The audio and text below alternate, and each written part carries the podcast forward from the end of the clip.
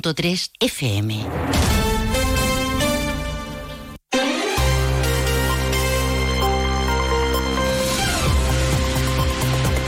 Más de uno Jerez.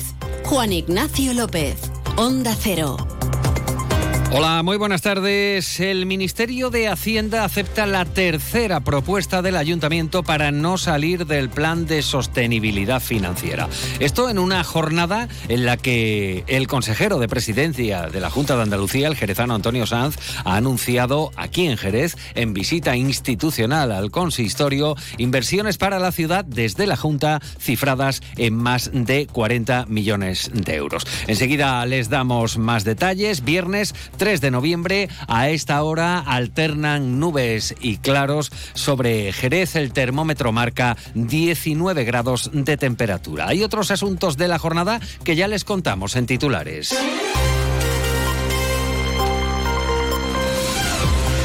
En lo que va de año, la violencia de género ha acabado con la vida de 51 mujeres en España, 17 de ellas en Andalucía. Como cada año, el Minotauro ya viste la camiseta violeta tras el acto Mujeres y Hombres en Alianza contra la Violencia de Género, el inicio de los actos, programados con motivo del 25N. La borrasca Ciarán provoca vientos en Jerez de cerca de 70 kilómetros hora, algo que ha propiciado un corte de carretera ya subsanado entre San José Obrero y Guadalcacín a causa de la caída de ramas.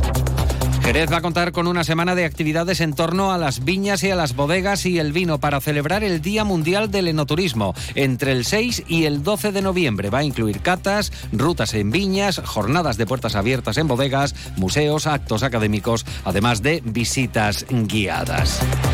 Mañana es una fecha a tener en cuenta porque se recuperan los premios nacionales de flamenco de la Cátedra de Flamencología. Este año la cátedra otorga reconocimientos, entre otros, a Eva la Buena, Vicente Soto Sordera o Rafael Riqueni. Y más de 600 belenistas procedentes de todo el mundo participan en el Congreso Internacional de lo que será declarado de manera inminente bien de interés cultural, el belenismo. Están aquí en Jerez. Antes de entrar en materia en estos asuntos, vamos a conocer qué tiempo nos aguarda para las próximas horas. Agencia Estatal de Meteorología, Marta Alarcón, buenas tardes. Muy buenas tardes. En la provincia de Cádiz tendremos cielo nuboso sin descartar precipitaciones débiles. Las temperaturas máximas descenderán quedándose en valores de 21 grados en Cádiz, Algeciras y Rota, 20 en Jerez de la Frontera o 19 en Arcos de la Frontera. Y de cara a mañana seguiremos con cielo nuboso, con precipitaciones al anochecer, con temperaturas en ascenso alcanzando 23 grados en Cádiz, 22 en Jerez de la Frontera y Rota o 21 en Algeciras y Arcos de la Frontera. El viento será de componente oeste, es una información de la Agencia Estatal de Meteorología. Una y 38 minutos de la tarde. Vamos en principio con los datos que nos llegan cada primero de mes. En este caso, pues hablamos de una subida del desempleo en la ciudad en 418 personas durante el mes de octubre. Jerez vuelve a situarse por encima de las 25.000 personas desempleadas, registrando un aumento de las cifras del paro de el 1,7% respecto al mes anterior. Una vez más, el sector servicios es el que mayor cantidad de parados abarca, 17.374 personas. Le siguen eh, sin empleo, las personas sin empleo anterior, 3.500 aproximadamente, y algo más de 2.000 desempleados de la construcción. Y un mes más la letanía continúa, la letanía de la brecha salarial por géneros. Las mujeres, 16.184 desempleadas, doblan literalmente a los hombres en la misma situación, unos 8.000 aquí en Jerez. Y el perfil del demandante de empleo mayoritario vuelve a retratar a un hombre de más de 45 años. En esta situación se encuentran más de 14.300 en Jerez. Ya en el cómputo provincial eh, también ha subido el paro. En 1.815 personas. Esto supone un incremento superior al 2%. A 31 de octubre, la provincia acumulaba 134.593 demandantes de empleo. Y vamos ya con las reacciones, en principio desde el sindicato UGT, que remarcan que octubre es un clásico en la destrucción de empleo. Al tiempo, saludan el anuncio de la Junta de Andalucía del arreglo, reconversión, apertura y puesta en funcionamiento del Centro de FP de San Juan de Dios. Pedro Alemán, secretario comarcal de UGT. El mes de octubre es un mes donde normalmente se destruye empleo y por tanto no salimos del bucle en que se encuentra la economía de Jerez, donde se crea y, se destruye empleo dependiendo del, mes. Destacar una buena noticia que ha salido la semana pasada sobre la apertura del Centro de Formación Profesional San Juan de Dios. Creemos que su reapertura traerá la posibilidad que los jóvenes jerezanos y jerezanas puedan acceder a una formación que le abra las puertas a empleo de calidad como es la industria aeronáutica y la industria en general.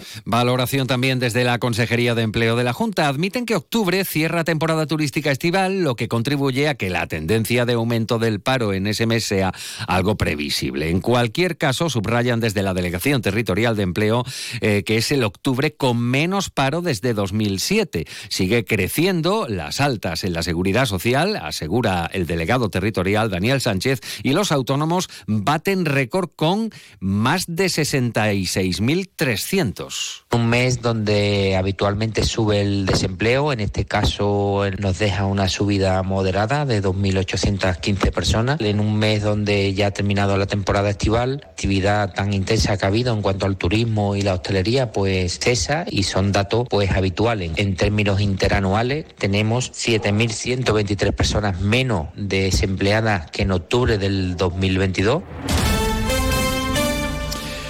Dos de la tarde menos 19 minutos, estamos a 3 de noviembre y ya han comenzado los actos en torno al día 25, Día contra la Violencia de Género, y este año se desarrolla bajo el lema Ser Mujer SOS.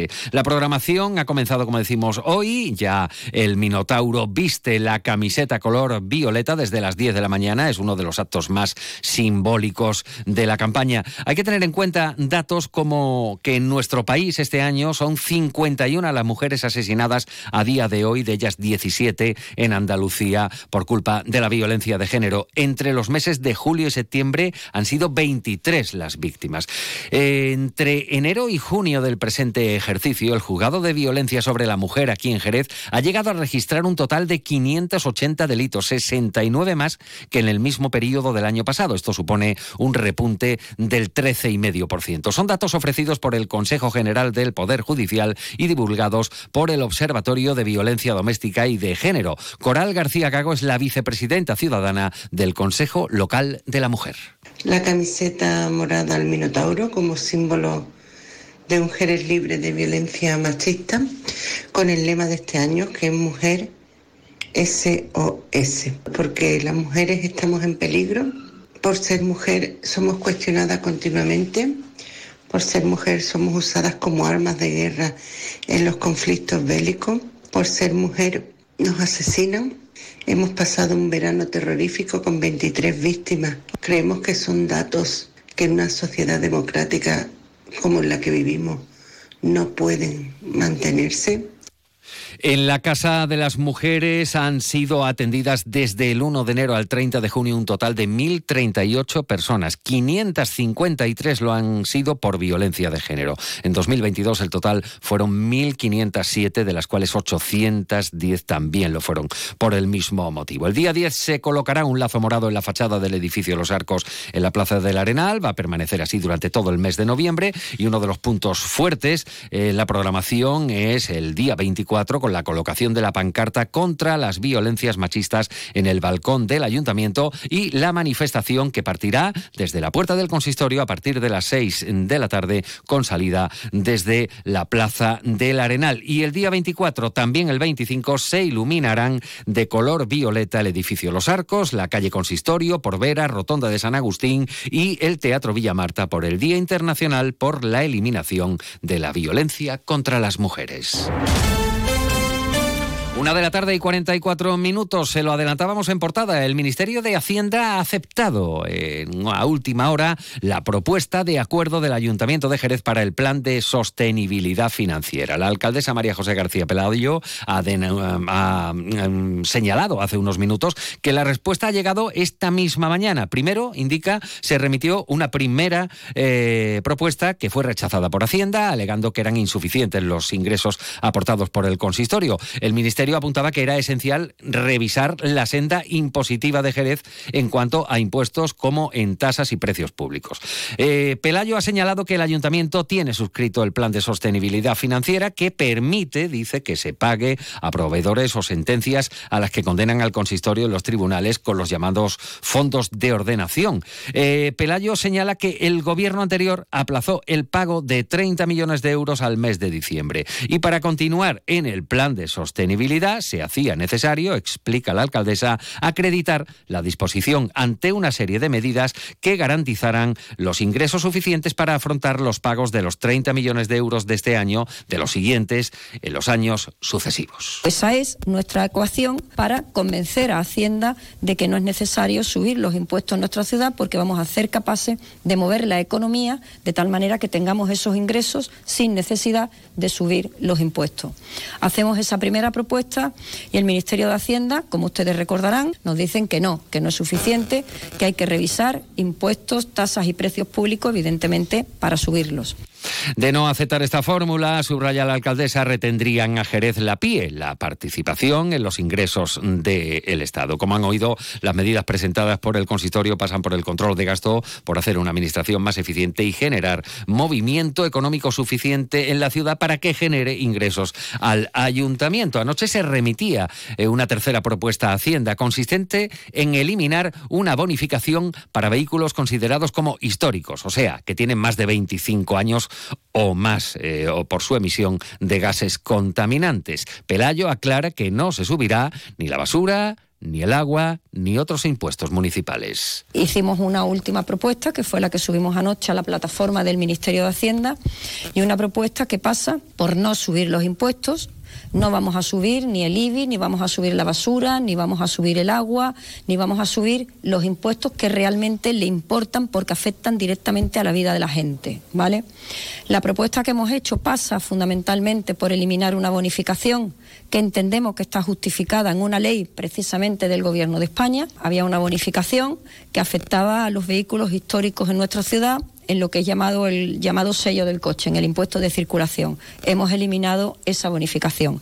Esto en una mañana en la que ha tenido lugar, como les contamos, la primera visita institucional o una visita institucional del consejero de la presidencia de la Junta, Antonio Sanz, eh, que ha adelantado la partida presupuestaria que el gobierno de Luz va a destinar a Jerez de cara al próximo ejercicio. En estos días hemos, conocido lo que eh, correspondería a la provincia de Cádiz y sus reacciones. Entre las inversiones hay que mencionar la mejora de la Oficina de Empleo de la Junta de Andalucía, la puesta en marcha de un plan de empleo para jóvenes, eh, dotar de ayudas al sector de la agricultura, la construcción de ecoviviendas en, Santo Tomás de Aquino o Icobesa, la conclusión eh, del Centro de Salud de Diez Mérito o la de las obras de rehabilitación de la Asunción. También se incluye una nueva inyección para concluir el Museo del Flamenco de Andalucía. Antonio Sanz. La inversión en, proyectos concretos supera los 40 millones de euros en el próximo en el próximo año. Muchas políticas y muchos proyectos, como lo expresa los 6,2 millones de euros eh, previstos en el presupuesto de la Junta de Andalucía, como es el nuevo Centro de Salud Esperanza de la Yedra, que va a, tiene